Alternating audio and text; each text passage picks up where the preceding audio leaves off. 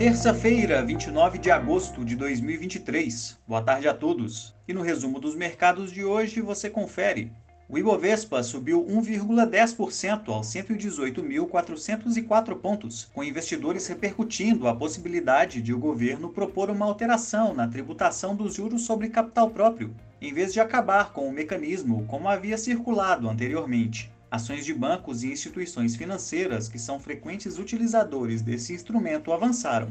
Como outros destaques, as ações da Marfrig subiram 10,70% após a companhia divulgar que vendeu 16 plantas de abate de animais na América do Sul para a Minerva, pelo valor total de 7,5 bilhões de reais. Enquanto isso, as ações da Minerva, que passa a ser a segunda maior produtora de carne bovina na região, recuaram 18,26% em função de uma elevação na alavancagem da companhia para arcar com essas aquisições. Já as ações da Eletrobras avançaram 0,19% após a agência de classificação de risco de crédito S&P atribuir risco AAA na escala nacional Brasil para a nova emissão de debêntures da companhia, que busca levantar até 7 bilhões de reais. O dólar à vista, às 17 horas, estava cotado a R$ 4,85, em queda de 0,42%. No exterior, os mercados asiáticos fecharam em alta, com um aumento de apetite a risco dos investidores frente às medidas do governo da China para estimular o mercado,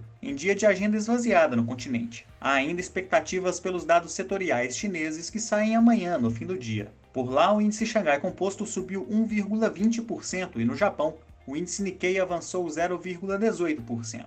As bolsas da Europa também avançaram, mesmo após o índice de confiança do consumidor na Alemanha apresentar um recuo além do esperado para o mês de setembro, puxado especialmente pelas pressões nos preços de alimentos e energia. Investidores voltam suas atenções para dados de inflação ao consumidor na Alemanha e confiança na zona do euro, que saem amanhã. O índice Eurostock 600 subiu 1,02%.